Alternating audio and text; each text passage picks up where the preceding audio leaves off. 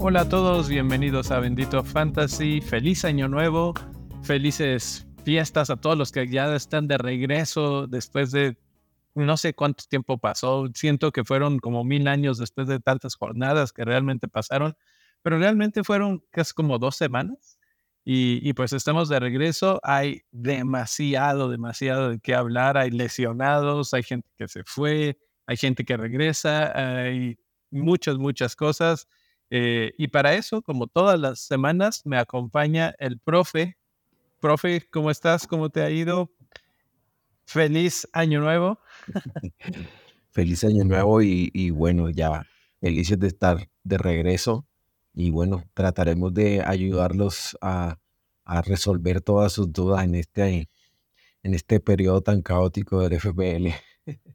Es, es, es bien extraño porque yo no entiendo realmente cómo, cómo se maneja esto del calendario, porque tenemos una temporadita, ¿no? La de Navidad, Año Nuevo, en la que juegan, juegan, juegan, juegan.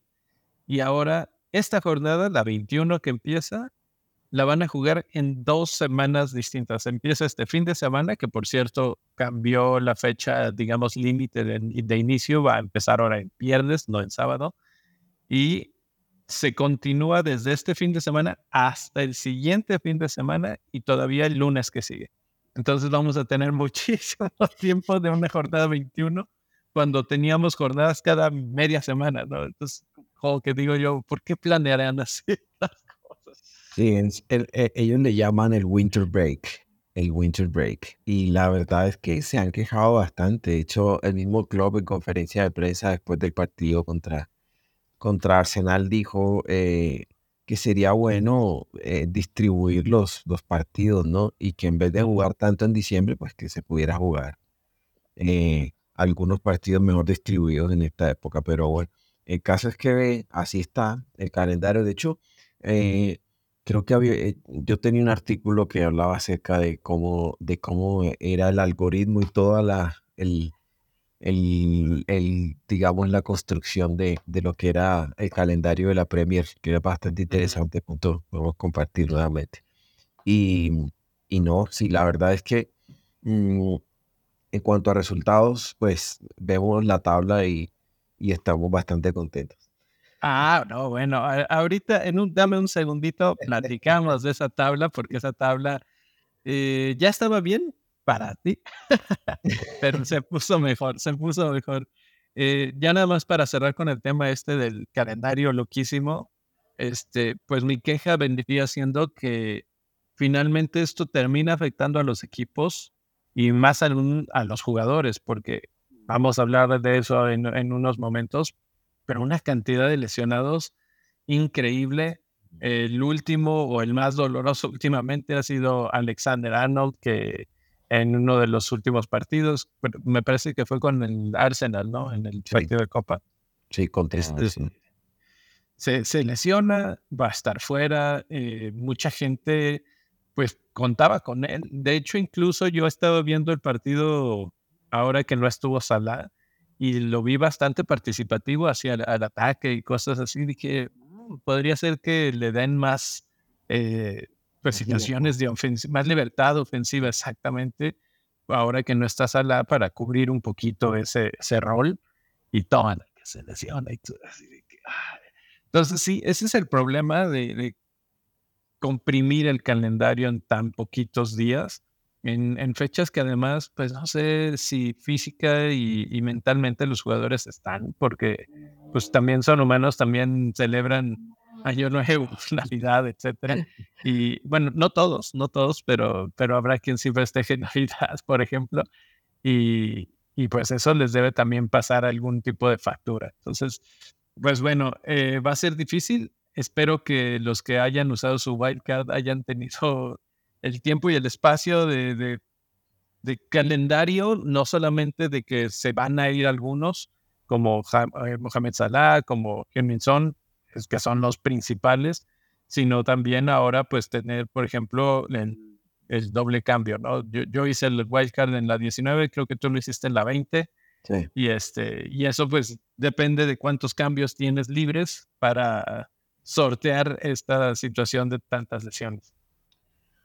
Sí, la verdad es que eh, eso es una de las cosas que justamente eh, no- nos quedan también las dudas de por qué, digamos, eh, Copa América y Eurocopa por lo general, por lo general no casi siempre, o sea, la, Copa América y Eurocopa se hacen en el break de, del verano, mientras que la Copa Africana de Naciones, la Copa y la Copa Asiática, pues se hacen ahorita en, invierno. Entonces, pues siempre queda como la duda si la mayoría de sus jugadores juegan en Europa porque hacen eh, esas, esas competiciones en esta, en esta época, ¿no? La verdad es que eh, queda bastante atravesado y los jugadores pareciera que no se, pues uno dice, bueno, en la medida en que no avancen tanto, puede que no se pierdan muchos partidos, pero por ejemplo en el caso de Corea del Sur, eh, tiene un equipo muy fuerte, tienen un equipo que es candidato para seguir avanzando. Egipto no es tan favorito, pero, pero de todas maneras, eh, la pasada llegaron, lograron llegar hasta la final. Entonces, eh, pues sí, realmente es, es un tema que el fútbol moderno tiene eso y, y los jugadores se quejan, pero al final, pues mientras que no haya un cambio, pues lo seguirán utilizando y gastando de esa manera, exponiendo, ¿no? Pero, eh, no solamente, por ejemplo, Trent, eh, Paquetá venía de lesión, eh, ya estaba para competir, entró a jugar, jugó como unos cuantos minutos, se lesionó, tuvo que salir. Bowen terminó el partido también con, con lesión, entonces eh, sí, vemos como los jugadores pues van, van cayendo. Mencionabas lo de Salah llegando lejos. Por ahí oía que si llega a la final o llegaran a ganar Egipto, podría regresar hasta la fecha 25. Entonces, ese es más o menos el, el lapso de tiempo máximo pre- predestinado para tener a- o no tener más bien a Salah. Y, y tenemos también que tener bien pensado que en cuanto esté disponible, pues lo vamos a querer de vuelta, porque muy probablemente al Liverpool se le venga una doble jornada. Entonces todavía no está fija, pero, pero ya se empieza a hablar de dobles jornadas. Sí, a ver, lo que, la última vez que, que hubo Copa Africana de Naciones, cuando Salah volvió, teníamos, eh, eh, él, él no lo, no llegó de una vez a jugar.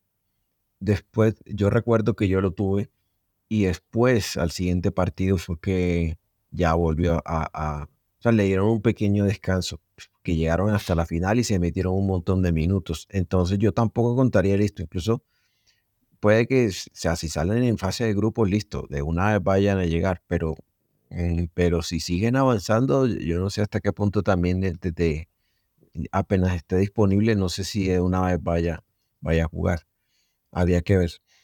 Yo quiero imaginarme que sí, porque pues es una pieza súper importante para Liverpool. Pero bueno, eh, vamos a avanzar porque hay demasiadas cosas de que platicar. El primer tema, pues eh, como lo prometí, la tabla de la mini liga que está tremenda.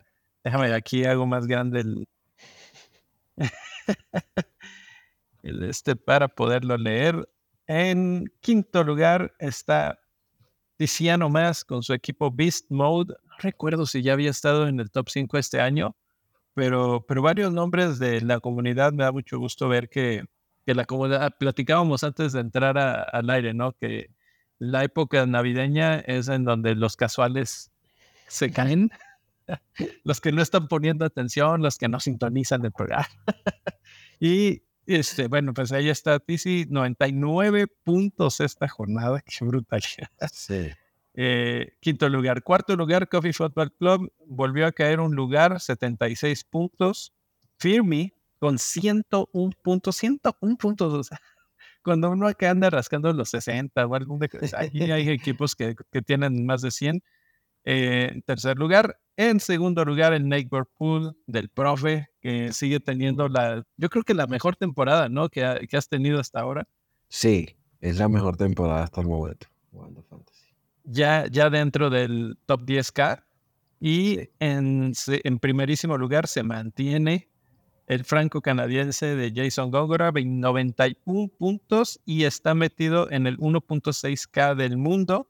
Uno se descuida un ratito, se va de fiestas, que si la Navidad no es que, y Colombia toma la del top de la.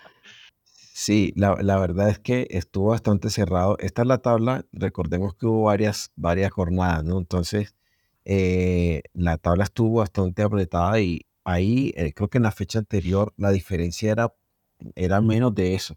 Estábamos como a cinco puntos, algo así.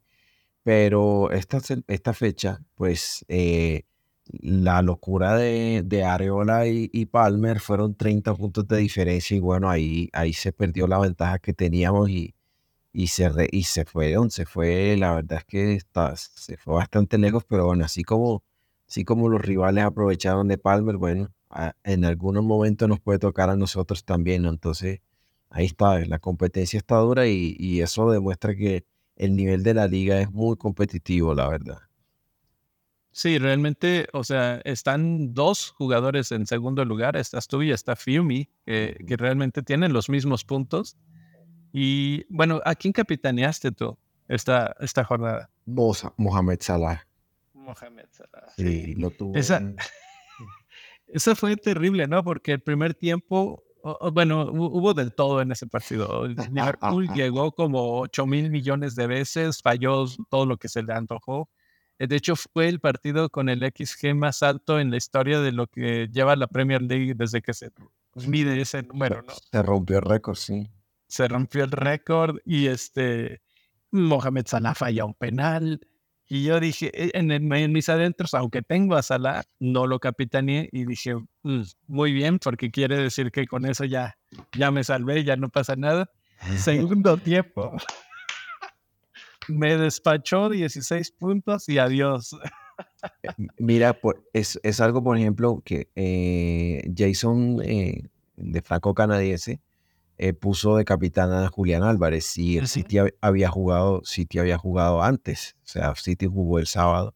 Entonces, claro, todos los que, los, que no tenían a Salah de capitán, varios, yo alcancé a salir del top 5. Cuando yo vi la tabla en la noche dije, wow, está, yo dependía 100% de que Salah tuviera un, rendimiento eh, excepcional. Y yo confiaba en el faraón, la verdad es que, o sea, Liverpool en general venía muy bien. A mí me pasa algo y es que yo soy hincha de Liverpool, entonces yo veo los partidos, a mí, o sea, yo no estoy pensando en el clinch, estoy pensando que sí, o sea, por encima de, del, del, fantasy está el equipo. Entonces, si ganamos con gol de Joe Gómez, maravilloso, no me importa la blanquea, no me interesa, ¿no? Pero obviamente, ya, o sea, apenas terminó el partido, que bueno, bien, celebramos, listo Salah 32 puntos. Vamos a ver cómo va la tabla.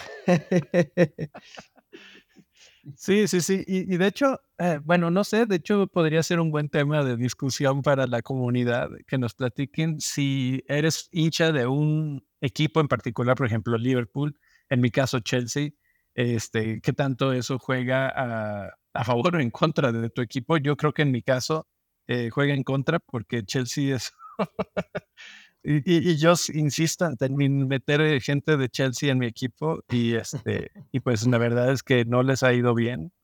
Eh, pero, por ejemplo, hablando de Chelsea, Palmer es este, esos jugadores que este año está muy, muy, muy barato. básicamente se ha ganado el puesto en casi todos los equipos.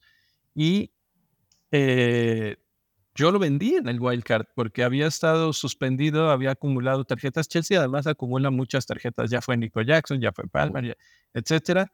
Y este, lo vendí, dije, lo voy a volver a comprar, pero con el tiempo, o sea, no era tan urgente. Y en la primera, o sea, en la primera que no lo tuve, se aventó el primer este, super haul que, que tiene. Y, y bueno, pues ahí está ya vendí a Salah, ya le dije a Palmer, perdóname, y ya lo voy a comprar. Mira que eh, eso que tú mencionas, eh, o hay un, de, un artículo también viejo que había escrito, lo, lo puedo traer. Eh, el, un, ganador de FPL era hincha de Everton y su política era no tener jugadores de Liverpool en el equipo. Y ah, ganó, ganó FPL siendo, sin, sin tener ni un solo jugador de Liverpool. Sí, bueno, esa es la, la, política contraria, esa no me gusta para nada, porque imagínate que eres el rival acérrimo del Manchester City y no vas, no vas a tener a Haaland, no vas a tener a Foden. Olvídalo, ¿no? Pero bueno, eh, ahí está. Felicidades, profe. Felicidades a todos los que están aquí en la lista del top 5 de Bendito Fantasy. Eh, la verdad es que, pues qué bonito forma de arrancar el año, ¿no? sí, sí. En la cima. Eh, ah, vamos a hablar, en lo que estábamos hablando, estaba arreglando esta imagen, espero que haya quedado porque no salían los jugadores, pero ahí está ya. los más comprados y los más vendidos, el top 5 de más comprados y pues aquí están las Eh, cosas, ¿no? Inclusive, no, no ¿Ha estoy cambiado? escuchando, Leo. No sé si tú me oyes a mí, porque no te oigo. No sé si Oh. se silenció el micrófono. No sé, yo sí te oigo a ti. En lo que Leo revisa, también estaba revisando nuestra, nuestra otra competición que tenemos, que es la Copa Santa María. Y la, en la Copa Santa María, recordemos que en la Copa Santa María son algunos cubos que se sortean en la comunidad. Entonces, pues a través de diferentes medios hacemos trivias o esto y algunos cupos se sortean y otros son pues la gen- los Patreons y en esta, esta, esta no- es una liga que no es como las tradicionales, sino que es por copa, entonces son enfrentamientos directos. En esta Copa Santa María em, tenemos también en el quinto lugar está Julio Santamaría, justamente uno de los patrios más antiguos que es, es que le da el nombre a la copa. Que le da el nombre, sí. Julio Santamaría con su equipo Un Buen Día para mí está en el quinto lugar con 34 puntos. En el cuarto lugar está Buenos Días de Harold Cortés, tiene 37 puntos. Tiziano por aquí también 37 puntos. Está Álvaro Velasco de Empansu Boys con 38 puntos y Pool otra vez, pero esta vez ahí sí ya estoy yo de primero. Entonces, el otro miembro de Bendito Fantasy que había ganado la Copa Santa María es Luis Sao.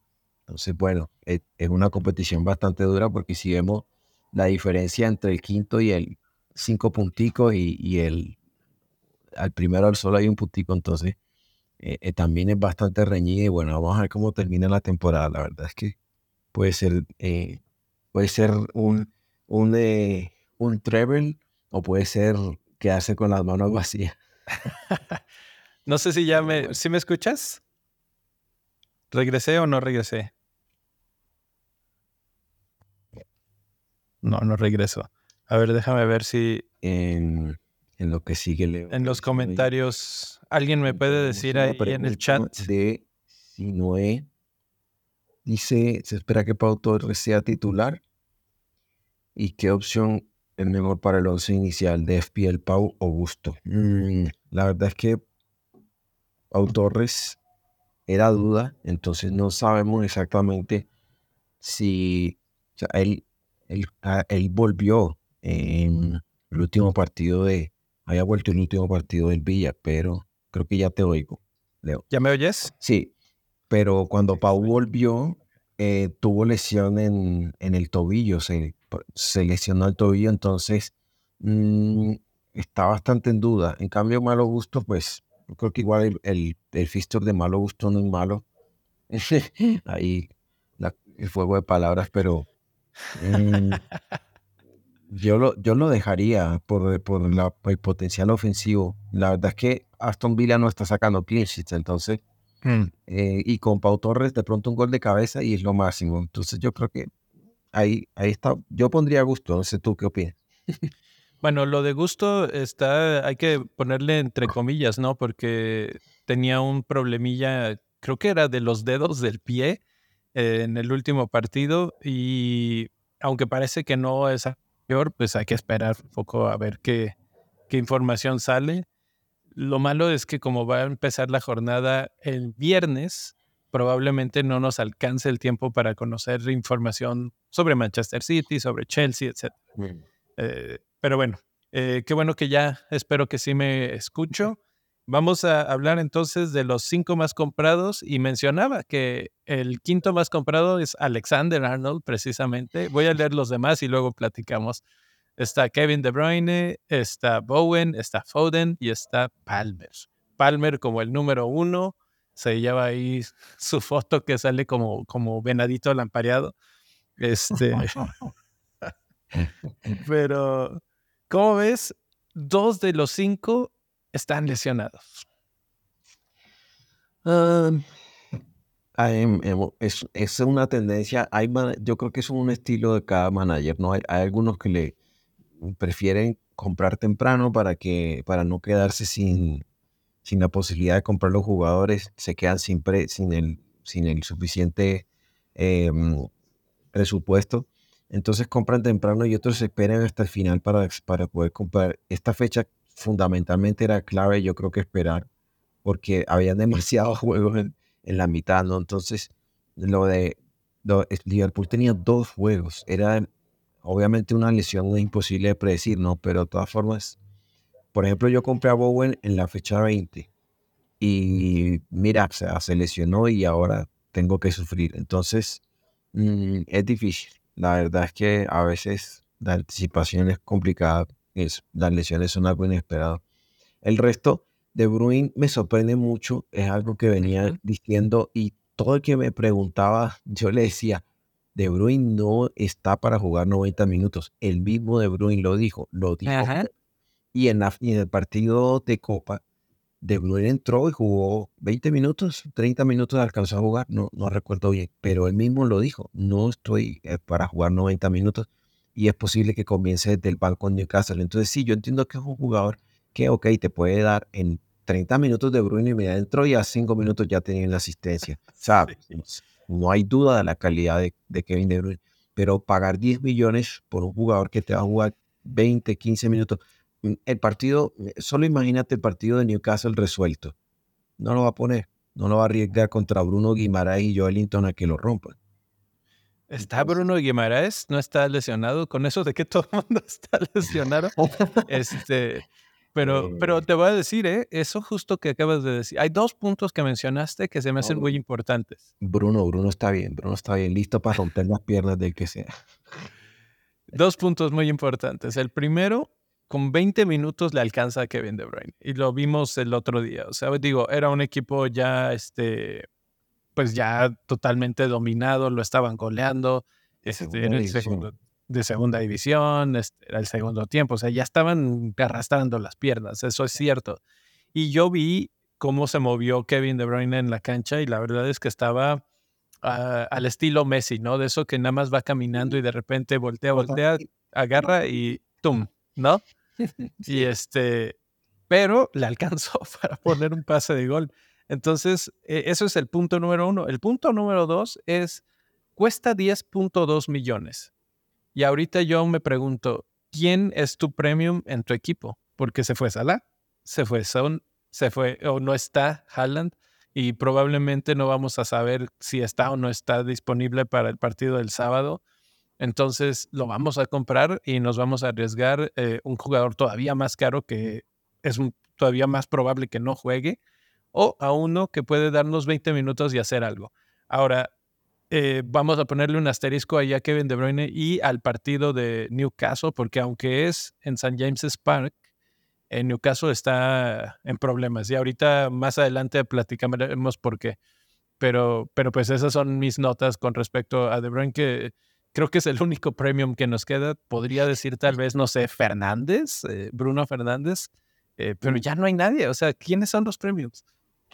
No, totalmente cierto. Además que las noticias de Haaland no son alentadoras porque, de hecho, o sea, es que cuando se supo que la lesión era un tema del hueso del pie, eso se, se sabía que, era, que iba a ser algo para largo.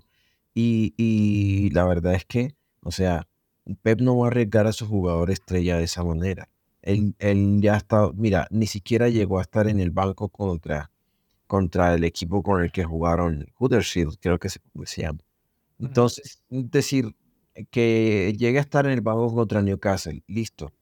Pero de nuevo, si ustedes vieron el partido de Liverpool-Newcastle, lo que le costó a Liverpool poder marcarle a, a, Newcastle y no, o sea, la ofensiva del City muy buena también pero Newcastle no fue un bomboncito que solo le hiciera así, ya lo destaparon. O sea, realmente costó trabajo. O sea, entonces, eh, tampoco es que va a llegar Kevin De Bruyne sin misma competencia, llegar y ya voy a hacer maravillas, voy a meter un gol y tres asistencias contra, contra Newcastle. Entonces, obvio, yo entiendo. Se fue Salah, se fue Son, pues dice, no tengo más, no tengo ninguna otra transferencia urgente. Mm, me puedo dar el lujo de traer a, De Bruyne. Listo, está bien, no, no pasa nada. Ahora, podría, podría haber algo más que, no sé, tal vez hay gente que sí está planeando, no sé si 40, eh, sí son 47 mil personas, un poco más, este, pero el siguiente partido es contra Burnley. Y ahí, pues con o sin De Bruyne al máximo, puede ser un gran, gran asset y están tratando de adelantarse a esa curva, de decir, pues tenerlo desde ahorita porque la siguiente semana lo van a querer más y sobre todo si de pura casualidad hace algo este fin de semana. Entonces, eh, hay que recordar que además, eh, como dije, esta jornada se extiende hasta el siguiente fin de semana. Entonces va a tener todavía más tiempo, más recuperación, más entrenamiento, etcétera. Para cuando juegue contra Burnley, De Bruyne puede estar un poquito más, o sea, ya no durar 20, sino 30, un poquito más. O jugar un tiempo completo o, o, caer. arrancar y salir o una cosa así. O caer en la rotación de Pep y decir es contra Burnley, así que no lo voy a arriesgar y se queda sentado. Eso también puede ser, eso también puede ser. Ah, primer tiempo 5-0 y digo, dice Pep, ni lo voy a meter y ya. Y ahí se te quedó tu premium. Eso sí. Eh, los otros tres, Bowen, Foden y Palmer. Bowen, pues lesionado, parece que va a estar un mes fuera. Eh, la verdad, una lástima. Yo ya lo tenía, lo voy a tener que vender. Eso puede abrir el espacio para gente como De Bruyne, pero vamos a tener que platicar quién más puede ocupar ese lugar de Bowen, porque o no están o están lesionados.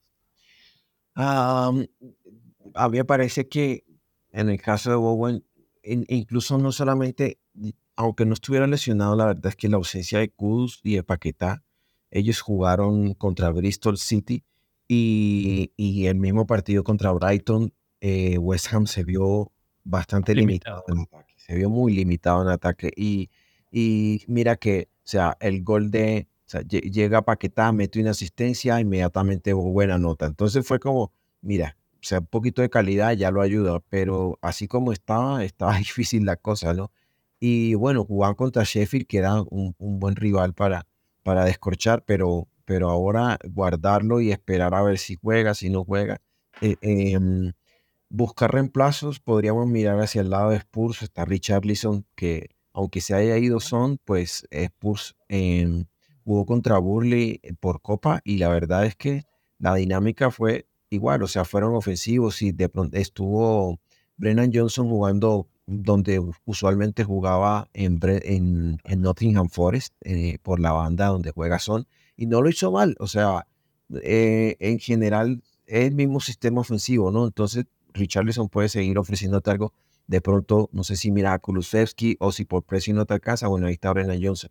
Contrataron los Spurs a Timo Werner, el regreso de Timo Werner a la Premier League. Entonces, bueno, todo eso ayuda, ¿no? Pero más allá de eso, digamos, Foden, eh, Pep Guardiola hacía unos comentarios interesantes. Decía que Foden estaba jugando muy bien y que incluso él veía en ciertos partidos que podía poner a Foden y a, De Bruyne a jugar juntos por, por dentro.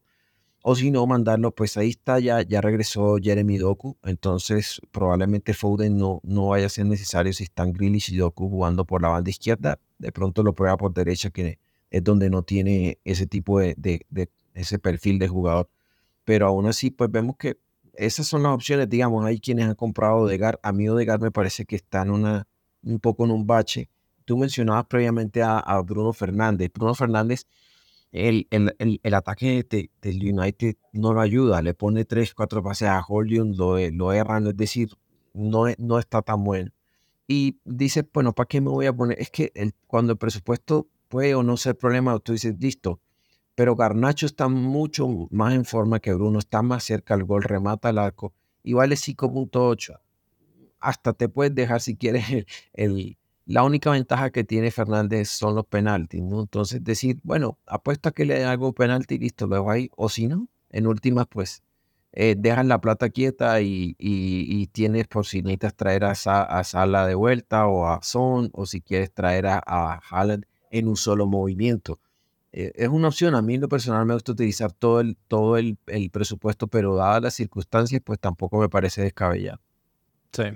Ahora que mencionaste a Timo, la verdad no, no he checado, creo que no. Eh, ¿Qué precio tiene, le pondrías tú? La última vez que estuvo, creo que costaba 7.5, me parece, algo así, por ese precio rondaba y seguramente le van a poner algo así. Lo cierto es que en Leipzig no, no venía jugando, yo puedo estar equivocado, pero me parece dentro de lo poco que yo estuve viendo es que lo habían utilizado o en algunas ocasiones como él centro delantero y también eh, como winger. Entonces, eh, a ver, yo creo que la última que estuvo en FPL fue delantero, así que algunos estaban diciendo que la pongan de medio. Pero no creo. Bueno, estaría, si, lo juega como winger, que no creo que sea delantero, la verdad. Este, o sea, no creo que sea el 9 de Spurs. Eh, y, por lo tanto, si fuera winger, pues tendría que hacer lo mismo que Saka, que Salah, etcétera, ¿no? Y, tendría sentido. Eh, yo creo que un valor de 7 millones está aceptable. Eh, hablábamos justamente de que este año el problema es que hay muchos jugadores muy baratos, con todos, este, mm, mm, hay una serie de jugadores que cuestan entre 6 millones o menos, que casi todos tienen 100 puntos. Entonces, eso limita el juego, ¿no? Porque pues, puedes tener a cualquiera, no, importa lo, lo que hagas, y te permite también tener a los grandes premios. Entonces, no sé, la verdad es que no sé qué esperar de este Timo. Ya mí, yo sabes, tú sabes que yo siempre fui un gran defensor de Timo en su tiempo en Chelsea y la verdad es que pues era el rey del XG, pero no del G. Y, pues ahora tenemos ahí a Darwin, que va a vamos a ver quién es el nuevo rey del XG. Mira, sí, estoy confirmando aquí, estoy viendo el, el, el heat map de el mapa de calor de Timo Werner y efectivamente, o sea, es por completo, es por la banda izquierda. O sea, realmente, o sea, hasta eh, lo que te decía, yo, a mí sí me daba la impresión de que en Leipzig él estaba jugando más como un wing que como un como un eh, delantero centro. Entonces, pues habría que ver si, si FPL es consecuente con eso o le dejan con su anterior, con su última posición de la, de la que estuvo antes en Premier. Pero bueno, yo, yo, yo creo que ante, ah, con el sistema de Ange, eh, puede, puede llegar a, utilizar muy bien a, a, Timo. Sí, la verdad es que puede ser por su velocidad y cómo, cómo se mueve en el campo por un lado Kulusevski, por el otro lado eh, Timo, podría ser una buena arma y, como mencionabas, yo no iría por Timo Werner, aunque todavía no está disponible, pero si estuviera disponible, no iría por él, iría por Richarlison, que la verdad es que lo está haciendo muy bien últimamente. Eh, y lo último es, pues, si vamos a sustituir a Bowen, pues podría ser por cualquiera de los dos que están siendo más comprados, ¿no? Que son Foden y Spalmer. Los dos están jugando muy bien. Este, bueno, acabas de mencionar las palabras de Pep alrededor de los, del los partidos que está dando Foden, que la verdad es que cada vez juega mejor. Sí, es muy bueno, cada vez se ve mejor. Ha crecido en, en su rol en el equipo y me parece que ese debe de ser una compra muy eh, importante y puntual, precisamente no ahorita, o sea, ya, pero no para este partido, sino para el que sigue y de cara a la doble jornada que se le viene encima muy pronto a Manchester City. Sí, hasta, hasta el momento no, no han confirmado exactamente, pero bueno, sí, City tiene doble jornada y la verdad es que a pesar de con toda la rotación de Pep, pues si tú me aseguras al menos que jueguen alguno de los dos partidos, pues y la verdad es que con el ritmo que trae, yo sí creo que puede tener minutos y, y, y y además que ha hecho muy buena sociedad con Julián Álvarez. Entonces, pues ambos también es uno, Julián, no tengo la estadística, pero, pero también Julián es muy efectivo con los pocos minutos que le, que le dan cuando no tiene tantos minutos. Entonces, me parece que no, no es descabellado. Vamos a hablar rápidamente de los más vendidos. Número 5, Tripier, Kudus, Hichan, Son y Mohamed Salah, el número uno, el más vendido, el más caro, el que dijimos todos, pues ya, ya te vas, ya te vendo. Él y son rápidamente los más vendidos, pero, pero muchos nombres importantes. O sea, ¿a ti cuántos puntos no te dio Kudus? Te tiene en segundo lugar de la tabla de Benito Fantasy.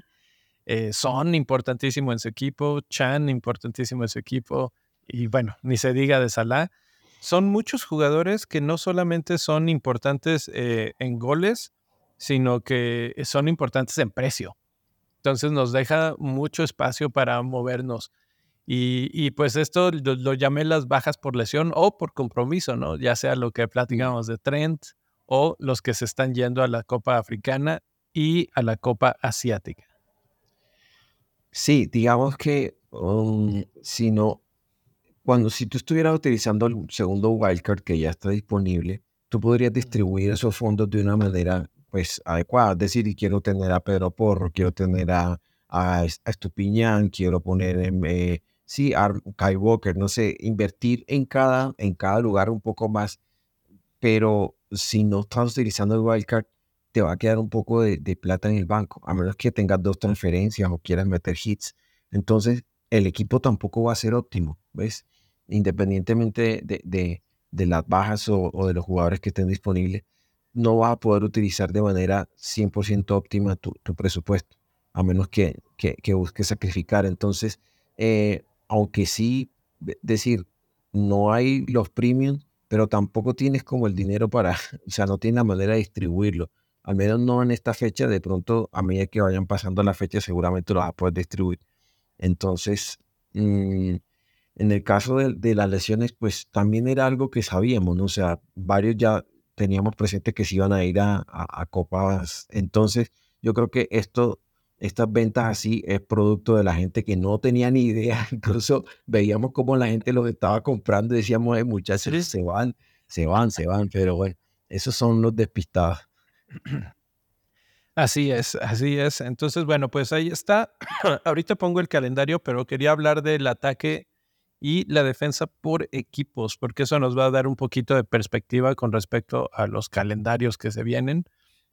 Liverpool ya es el número uno, no solo en la liga de, de la Premier League, sino también en intentos de gol este, su ataque por fin está viéndose ofensivo, potente, como lo recordamos, como nos gusta verlo. Eh, vamos a ver cuánto dura ahora sin Sala, pero, eh, pero ahí está, ¿no? Liverpool siendo uno de los equipos más ofensivos. Sin embargo, algo que me llamó mucho la atención de esta tabla es que en cuanto a goles, hay tres equipos que tienen más goles que Liverpool en las últimas seis jornadas y son Spurs, Bournemouth y Fulham. Increíblemente. Lo que, lo que hay que ver también es los rivales que enfrentaron Spurs y, claro, y los rivales que enfrentó Liverpool. O sea, Liverpool eh, no es cierto que, o sea, digamos, viendo el partido contra Newcastle eh, y, esa acumulación de, de XG no fue casualidad. O sea, es que fueron remates al poste, fue Dubraca, o sea, Dubraca en modo Iker Casillas, Bufón, o sea, Manuel Neuer realmente, o sea, fue una combinación de todo, ¿no? Y lo que tú mencionabas de la ausencia de Salah, por supuesto que Salah, la ausencia de Salah es, es algo, es un jugador que, que aporta en ataque asistencia, goles, desequilibrio, los defensores tienen que estar muy pendientes de él, pero Liverpool ha estado jugando en Europa League y no siempre ha puesto a Salah. Liverpool ah, tiene la, decir, no, no es como... No depende tanto. No depende, exacto. O sea, vemos que de pronto un momento anota Jota, en otro momento eh, anota otro jugador, es decir, Soboslai, está McAllister, mm, el mismo Diogo Jota, Luis Díaz, si no viene Gapo, sino las vías del gol de Liverpool afortunadamente son varias y obvio, por supuesto, que Salah te resuelve y te destraba un partido. Pero pues ahí vimos, por ejemplo, a mí me alegró mucho ver a Lucho Díaz. Se había dicho, bueno, ¿quién va, quién va a, dar el paso al frente y, va a ocupar el, el espacio de Sala? Y Lucho Díaz, mira, el segundo tiempo, eh, Klopp saca a Gapo y mandó a Lucho Díaz por la banda derecha. Una posición que no, que no, no suele ocupar y realmente lo hizo muy bien fue, donde fue donde más brilló y por donde vino el gol. Entonces, o sea, eso pone, pone a pensar a Klopp en, sus tácticas y la verdad es que si algo tiene Klopp es que siempre encuentra la manera. Y bueno, pues la verdad es que cuando puso, por ejemplo, él, puso a Mané de centro delantero en una ocasión durante bastante tiempo lo tuvo ahí ante la, la, la baja de Firmino y le respondió. Entonces no sabemos si él venía trabajando esto pensando ya, planeando la salida, viendo quiénes le podían ayudar ahí, entrenando los movimientos, no sabemos, pero lo cierto es que le da resultado. Entonces, bueno, esperemos a ver qué pasa. Es correcto, exactamente eso era lo que pensaba. Y bueno, ese es Liverpool, que ya eh, sabemos de su capacidad, sabemos de su potencial ofensivo, lo está demostrando. Y el segundo lugar en cuanto a intentos de gol es Arsenal, el tercer lugar es Brighton. Brighton que ha sido un poquito ya olvidado después de su arranque ese increíble, pues ahí está, otra vez está en, tercer lugar en cuanto a intentos de gol. No tiene tantos goles, pero ahí es a donde vamos. Vamos ahora al calendario porque el calendario de Brighton es el mejor en las próximas seis jornadas. Mm. Y de repente decimos, no, es que a quién vamos a meter, que si este, se nos fueron de todos los equipos. No creo que de Brighton se los hayan ido todos. Digo, por ejemplo, gente como Mitoma, que ha sido de los más importantes, ya no es el, el referente que solía ser. Pero tenemos Brighton contra Wolves, contra Luton, contra Crystal Palace, eh, Tottenham, Sheffield, Everton. Son buenos partidos para los jugadores como, por ejemplo, Gross, que lo hemos mencionado últimamente. Sí, el, Brighton regresó de Estupiñán. Eh, y regresa Estupiñán, claro. o sea, regresó y en Copa marcó un golazo impresionante y, o sea, eh, por momentos le tocó jugar como central por izquierda. O sea, la verdad es que ocupó varias posiciones durante durante el juego, pero aún así pues logró marcar semejante golazo. Eh, la verdad es que Brighton ofrece muchas opciones, han recuperado jugadores y pues sabemos que de servir rota. Entonces, la ventaja es que es barato. Son los jugadores son baratos y de pronto pues si uno quiere decir, bueno, me arriesgo, compro a Joao Pedro, vale 5.4, me meta 10 goles, 10 goles, 10 puntos, fantástico, ¿sí? Eh, de pronto lo sienta por Ferguson, ¿no? O sea, la verdad es que sí se ha visto menos rotación, forzado por las lesiones, ¿no? Pero ante, ante ese calendario es eh, muy tentativo. La verdad, yo no veo a Wolves como un equipo fácil para mí. Sí, la verdad es que, y, justo ahorita está jugando bien. Realmente este calendario lo podríamos ajustar porque de hecho para los que tienen membresía del Scout saben que, que puedes tú en estos calendarios ajustar las barritas de la dificultad de cada equipo. Este, yo al, a Wolves lo pondría de la mitad para arriba de dificultad, ¿no? Ya no, ya no es algo tan papita, pero más bien es como la suma de todos los, equipos, Luton, Crystal Palace, Sheffield, pues sí, sí te da, incluso Spurs, digo, vamos a ver cuándo recuperan a sus jugadores, pero ahorita como está, ellos perdieron bastantes jugadores con, ya sea por lesión o por viajes este, con sus equipos, etcétera pero una parte importante de Spurs está fuera. Salió Bisoma para pesar, iba a salir, pero iba a viajar, pero como se lesionó, entonces no fue con su selección. Y pues. Pero está lesionado. Sí, está cuenta. Mison, se lesionó Romero. Dyer es posible que se vayan para el, para el Bayern Múnich. Entonces recupera, Mon Solomon ya está en la última etapa de entrenamiento y también eh, pues recuperaron a Betancourt y a Gio Los Chelsea. Y Madison todavía, Ángel Postecoglou dijo que todavía no tiene un tiempo estimado de regreso, o sea, espera que en febrero, pero la verdad es que Madison todavía no es una opción. Y eso me lleva a hablar del segundo equipo en este calendario, que es Manchester United, eh, tiene partidos similares, tiene a Spurs en esta jornada, luego a Wolves, West Ham, eh, etcétera. Pero quiero concentrarme en Spurs ahorita porque por todo esto que acabamos de mencionar, puede ser el mejor momento para Manchester United para enfrentarse a Spurs. Y usualmente le va bien a, Manchester United contra, recuerdo, eh, Spurs habiéndole ganado al Manchester City eh, teniendo un, partido, o sea, teniendo un partidazo contra City, buen nivel, y Cristiano Ronaldo cogió y les metió un hack trick. Una vaina así. Pues, recuerdo esa temporada que estaba Ronaldo en el United y, los atendió. La verdad es que a Spurs le cuesta eh, Manchester United. Entonces, y no, o sea, sí, es un equipo que mm, se ve sin chispa, todo lo que tú quieras, pero han logrado sacar los resultados contra Aston Villa y lograron salieron adelante. Entonces sí, eh, a Spurs le va a costar, sobre todo porque en defensa perdieron a Davis, entonces tienen a Emerson Royal jugando de, de central por izquierda y, y, bueno, Van de Ven está pendiente de regresar también, pero Cierto es que sí, yo no veo cómo pues, eh, United podría aprovechar ahí la situación. Sería un buen momento tal vez para pensar en un diferencial en estos momentos que es Garnacho, que está jugando bien, que es barato, que vamos a tener mucho dinero y que gente como Bowen está de salida. Es como que una especie de tormenta perfecta, ¿no? Sí, se puede, se puede juntar. Además que lo que decía, va por la banda que cubre Emerson Royal y ahí puede de pronto hacerle fiesta. Totalmente, totalmente. Entonces, bueno, esos son los dos mejores en el calendario. Quiero regresarme a la parte de los equipos porque eh, me voy a ir del otro lado, a la parte de la defensa. Y mencioné al principio del programa que Newcastle tenía malas noticias. Ve nomás en qué lugar está en esa tabla. En último lugar en tiros en contra concedidos. No sé si esto es un poquito consecuencia de ese partido contra Liverpool. Este, es probable, es probable. 27 oportunidades claras concedidas en los últimos seis partidos. No creo que las 27 hayan sido contra Liverpool. Eh, y esto ya nos habla un poco, o sea, sí decías, no, bueno, es que el Liverpool finalmente le costó trabajo abrir la lata, ¿no? Bueno, la abrieron y les metieron cuatro.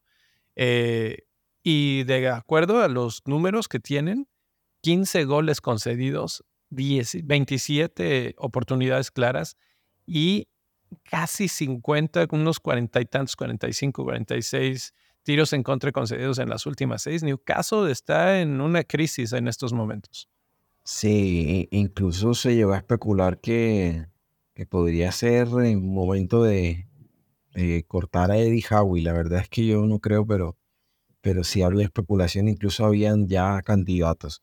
Lo cierto es que, mm, bueno, está de vuelta Tripier y, y tiene toda su defensa. O sea, salvo Pope, estaba la defensa titular de Newcastle. Y uno ve, digamos, hay que juzgar los, los, digamos, la lucha de los jugadores, la intención, como uno los ve. A veces uno ve los equipos entregados y ve que pierden 5-0 y uno ve ese equipo entregado y uno dice, no, lo pasearon pero Newcastle no se ve así. Ese equipo contra Liverpool luchó y luchó y metió, o sea, uno ve que ese equipo tiene garra y tiene entrega y que le dolió perder. Cuando tú ves eso, cuando tú ves en los equipos así, tú dices, este equipo en cualquier momento va a rebotar, este equipo en cualquier momento va, va, a hacer clic otra vez hacia adelante, van a echar para adelante. Newcastle tiene buena actitud, eso no tengo duda. ¿Cómo los ves en esta jornada que van contra Manchester City? Van en casa. Sí, van en casa y alguien, alguien me decía, siento a Isaac, me preguntaba, siento a Isaac y pongo un defensor y yo le decía, Isaac tiene una y la mete, es de los clínicos, es de esos que tienen poquitas contra, contra Liverpool tuvo, la que tuvo la metió. Entonces... Y, y, y Manchester City le tienen una en contra y se las meten, o sea... Sí, era, es la combinación perfecta. Iba a decir justamente eso, que el City también, o sea, a veces van ganando 3-0 y la única que, conceden y, se las meten. Entonces, digamos, en cuanto a ataque, ahí está Gordon y está Isaac, algunos que se fueron por Isaac y Gordon. Yo no lo sentaría, yo creo que eh, pueden, llegar a hacerle daño a Manchester City. La verdad es que es, muy posible. Y, lo otro, ya hablando no solamente del tema fantasy, es es lo que yo no sé, o sea, pero puede que el City le pase por encima, como lo que te decía, como que el, de pronto el descanso le sirva, eh, porque también es un equipo que estaba reventado jugando todo, porque ya no por las lesiones, y de pronto rebotan hacia adelante con el, contra el City, porque tienen entrega, tienen garra, no es un equipo que se esté dando por vencido. Yo nada más haría un poquito hincapié en eso que acabas de mencionar con respecto a cómo les ha ido la gente dice que, que, que ya que fuera Howie, etcétera. Eh, se mencionó aquí por ahí de la jornada 16-17. A Newcastle se le viene una tormenta de partidos. Tienen muchísimos juegos muy seguidos. No tienen tanta plantilla y algunos jugadores lesionados. Por supuesto que no les va a ir perfecto. Y ahí están los resultados. O sea, hemos visto ya a Gordon desaparecer de, de la lista de los más goleadores, de los más no sé qué, etcétera. Entonces es, es lógico. Este, Newcastle tiene en, en, este siguiente a Manchester City, luego a Aston Villa, que también es un partido muy duro, Y después él empieza a despejar por tres jornadas. Tiene a Luton, a Nottingham Forest y a Bournemouth. Y entonces, eh, pues eso puede ser un poquito de, si, si hay paciencia, podría ser bueno, porque si me voy otra vez a la lista de defensa por equipos, los equipos que tienen las eh, peores estadísticas defensivas, eh, por ejemplo, en goles concedidos, es Nottingham Forest, es Brentford y es el mismo Newcastle, ¿no? Eh, Burnley, Tottenham y Crystal Palace son los que más oportunidades claras han concedido en los últimos seis. Entonces eso también podría ser un, factor para decidir a qué tipo de equipo vamos a tomar este, para, para jugar en contra, ¿no? Crystal Palace fue uno de esos que dije, ajá, interesante, porque justo esta semana va contra Arsenal.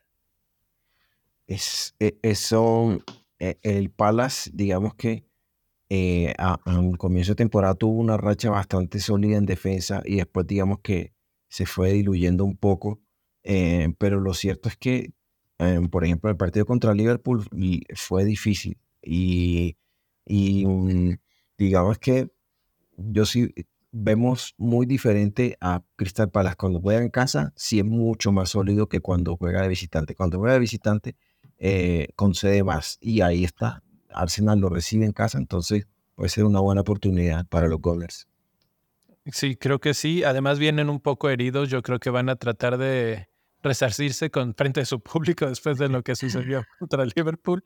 Que realmente, o sea, yo vi el partido por pedacitos y cuando me tocó verlo, este, veía al Arsenal muy bien, fallaron un montón y, tuvieron mala puntería y etcétera, cosa que Liverpool no y terminó finiquitando el partido, pero, pero no jugaron tan mal como para decir, ah, no, Arsenal está acabado, etcétera.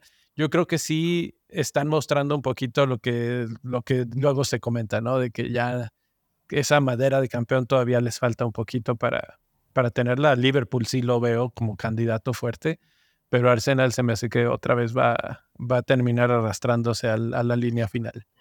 Sí, la verdad es que, o sea, si uno, si uno el primer tiempo, la verdad es que Arsenal tuvo varias opciones. Si, lo, si, si, los, si las opciones hubieran coincidido con, con, el, con el XG, el partido habría sido un 5 a 2, una cosa así. O sea, sí, la, la verdad es que, o sea, fueron también trabajos, trabajo en las defensas que, lograron mantener a raya a, los jugadores, pero em, yo sí creo que es una buena oportunidad para que, para que se pongan, incluso ahí pues hay quienes ven en Bukayo Saka que en casa pues ha respondido bastante como una opción de capitán, porque dicen, bueno, ante, tan, ante la falta de los premium, de pronto este nos salva aquí la papeleta y, y podemos, y podemos apelar a, a, su consistencia para, para asegurarlo al menos unos puntitos.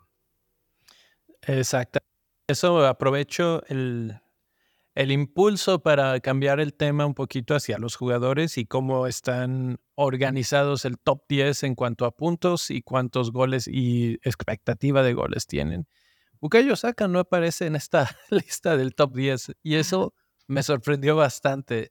La verdad es que tendría que generar una de, igual de estas para XA o, asistencias, porque luego es lo que termina siendo muchas veces eh, Saca y otros jugadores en medio campo. En el número uno está Salah, que no está, entonces lo ignoraríamos.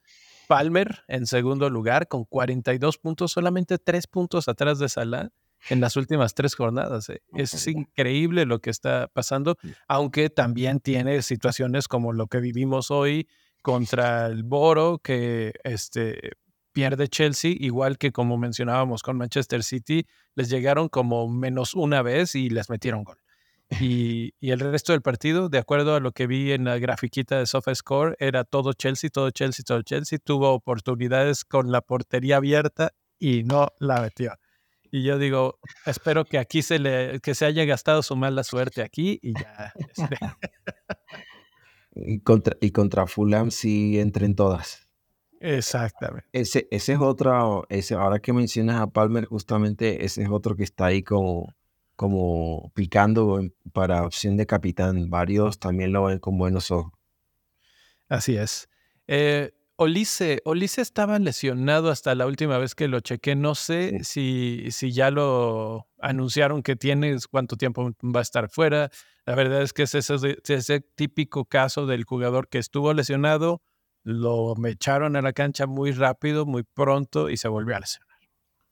Eh, él venía ya jugando varios partidos, pero el problema con cuando vuelves de una lesión así tan complicada es justamente ese, ¿no? Que, digamos, tienen que darte algo, decir, juegas un partido, luego el otro domingo, pero él estaba jugando, justamente coincidió su regreso con el, con el periodo más complicado de la, de la temporada, y pues venía jugando todo, y al jugar todo, pues ahí estaba el riesgo de que corriera la lesión, y como efectivamente ocurrió, no, no hay confirmación de, del tiempo estimado de regreso para Él, él es gran opción, yo creo que para tener monitoreado, yo creo que para esta jornada ya se nos fue, o sea, no va a ser, pero por lo largo que es esta jornada, probablemente para la que sigue ya tengamos otra vez este, algo de conocimiento y sabremos si esté bien o no. Esperemos que ya está bien. El que sigue es Richarlison, que es el que tiene más goles en los últimos seis partidos, cinco goles en los últimos seis partidos y el que va a tomar el mando de la delantera de Spurs sí o sí. Entonces creo que de todos los que están en esta lista es el que levanta la mano con más fuerza. Y, mira que si, si Ángel pudo, pudo, pudo revivir el instinto goleador de Richarlison, de pronto ahí puede revivir también a Timo Werner, quién, quién sabe. Sí, sí, sí.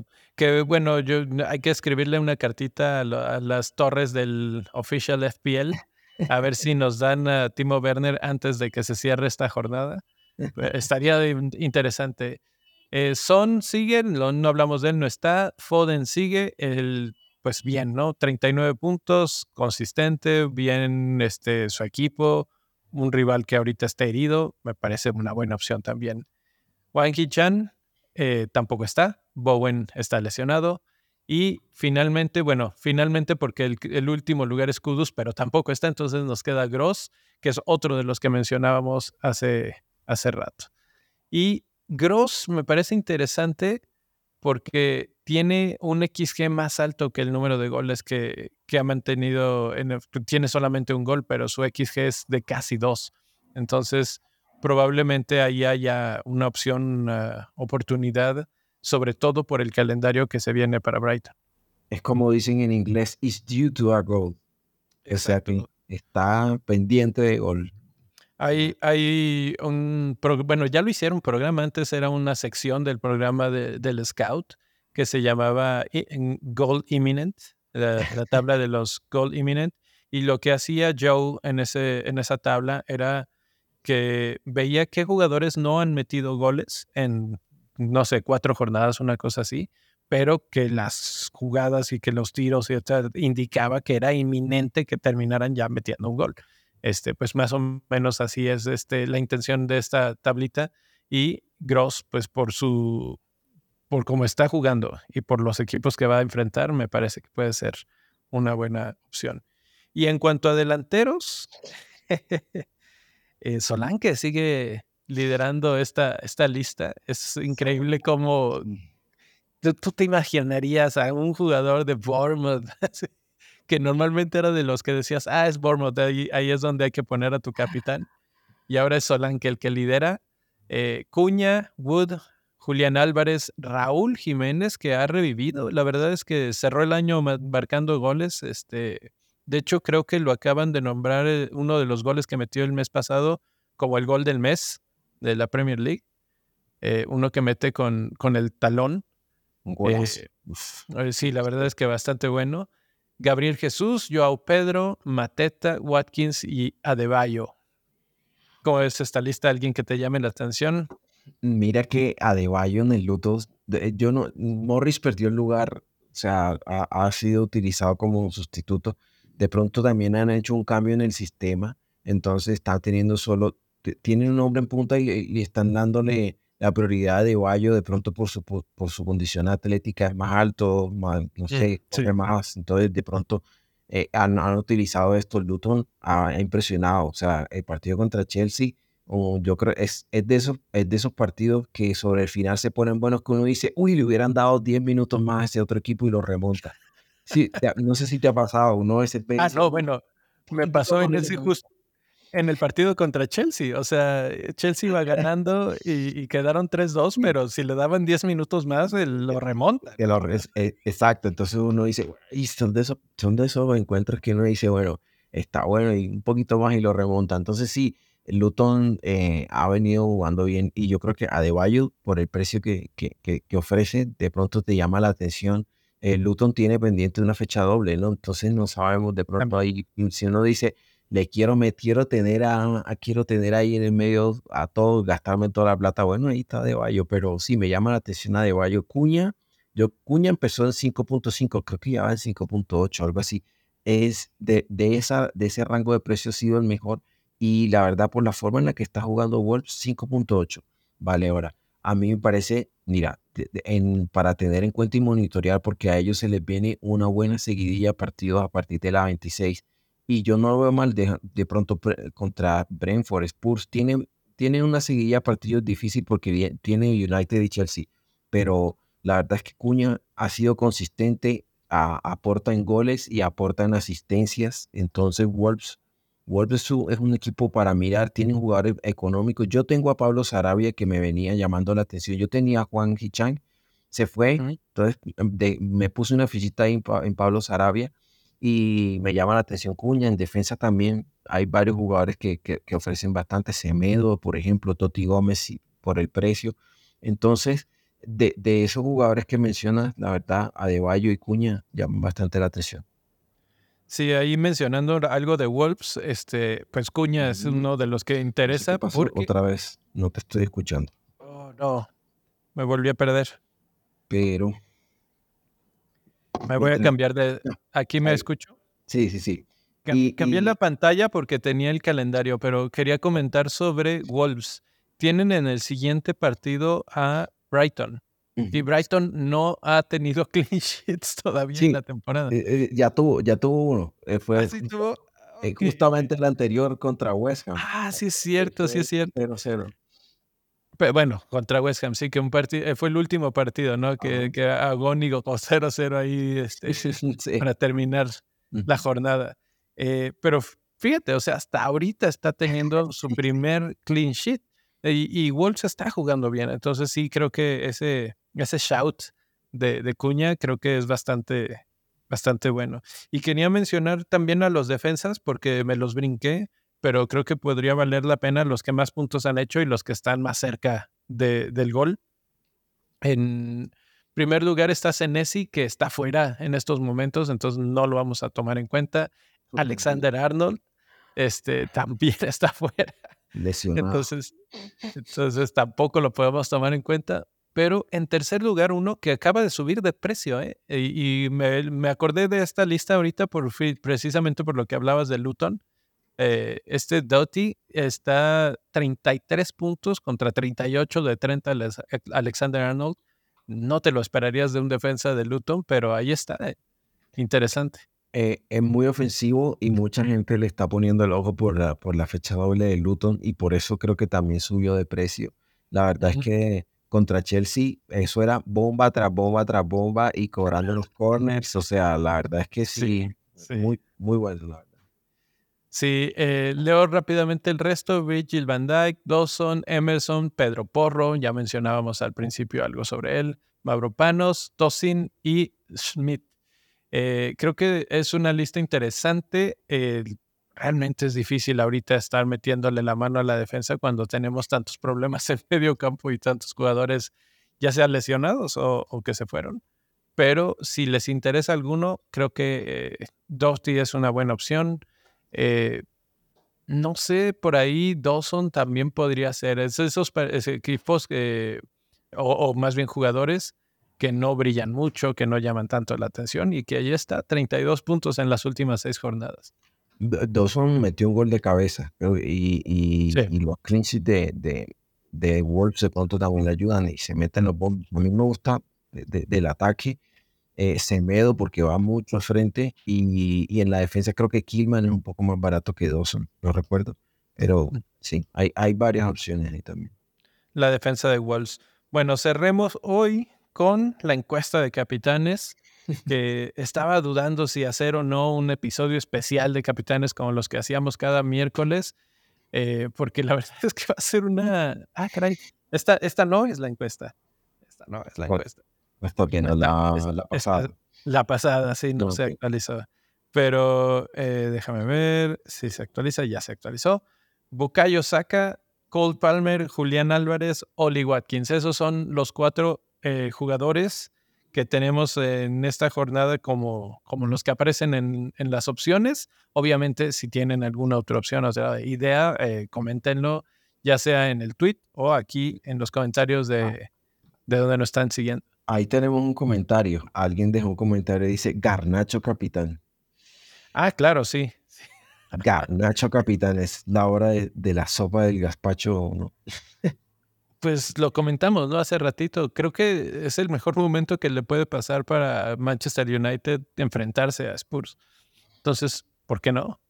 Eh, me, llama la atención, Cole Palmer es el que va ganando la encuesta hasta el momento que tomé el screenshot, 35%, muy cerca de Bukayo Saka de 33%. Ay, yo no sé qué pensar. La verdad es que los colores me llaman a Palmer, pero creo que saca y como lo mencionabas, en casa contra Crystal Palace puede ser un poco más seguro. A, mí, me, a mí me llama la atención que eh, cuando estaba buscando el cuarto lugar, yo, yo cuando se terminó la fecha, mi capitán iba a ser Bowen. Y decía Bowen contra Bowen era bueno. En casa me parecía que era buenísimo, pero lo perdimos. Entonces, el cuarto, el cuarto mm, slot ahí, el cuarto punto, decía, bueno, ¿quién, a qué, cuál, cuál será el cuarto candidato? Y entonces, ¿a quién no estoy viendo? Yo decía, bueno, el ataque de Aston Villa buenísimo. Oli Watkins viene de meter dos asistencias y aunque y no es mal visitante, esta, Aston Villa creo que es el tercer mejor visitante, algo así, eh, o sea, de visitante.